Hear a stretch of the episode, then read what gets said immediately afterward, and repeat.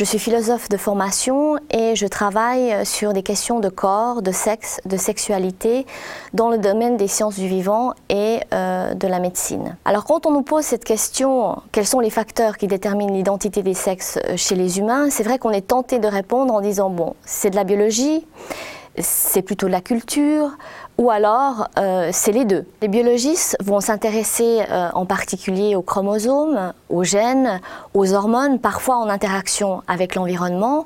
Et du côté de l'anthropologie ou de la sociologie, eh l'accent va être mis plutôt sur euh, des normes sociales, sur l'éducation, sur des rites mais le choix au niveau des réponses semble limité. Alors cette question nous vient en fait de recherches qui ont été menées dans les années 40 aux États-Unis sur des enfants dits hermaphrodites, c'est-à-dire des enfants qui naissent avec des organes génitaux qui sont pas typiquement masculins ou féminins, mais aussi sur des personnes qui souhaitent changer de sexe en cours de vie.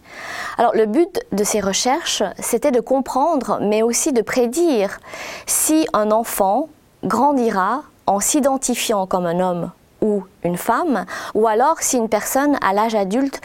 euh, décide de changer de sexe. Ça, c'était deux énigmes, et la question de savoir quels sont les facteurs qui déterminent l'identité des sexes chez les humains nous vient de cette préoccupation, de ce souci de comprendre ces deux phénomènes, l'hermaphrodisme et la transsexualité. Cette question est aussi d'emblée accrochée à de nouvelles pratiques médicales, des pratiques qui continuent euh, aujourd'hui, et donc il y a un lien extrêmement étroit entre une question scientifique et une médecine qui s'est construite sur un projet de normalisation des corps et des identités sur des enfants qui justement naissent ni filles ni garçons ou des personnes adultes qui souhaitent changer de sexe euh, en cours de vie.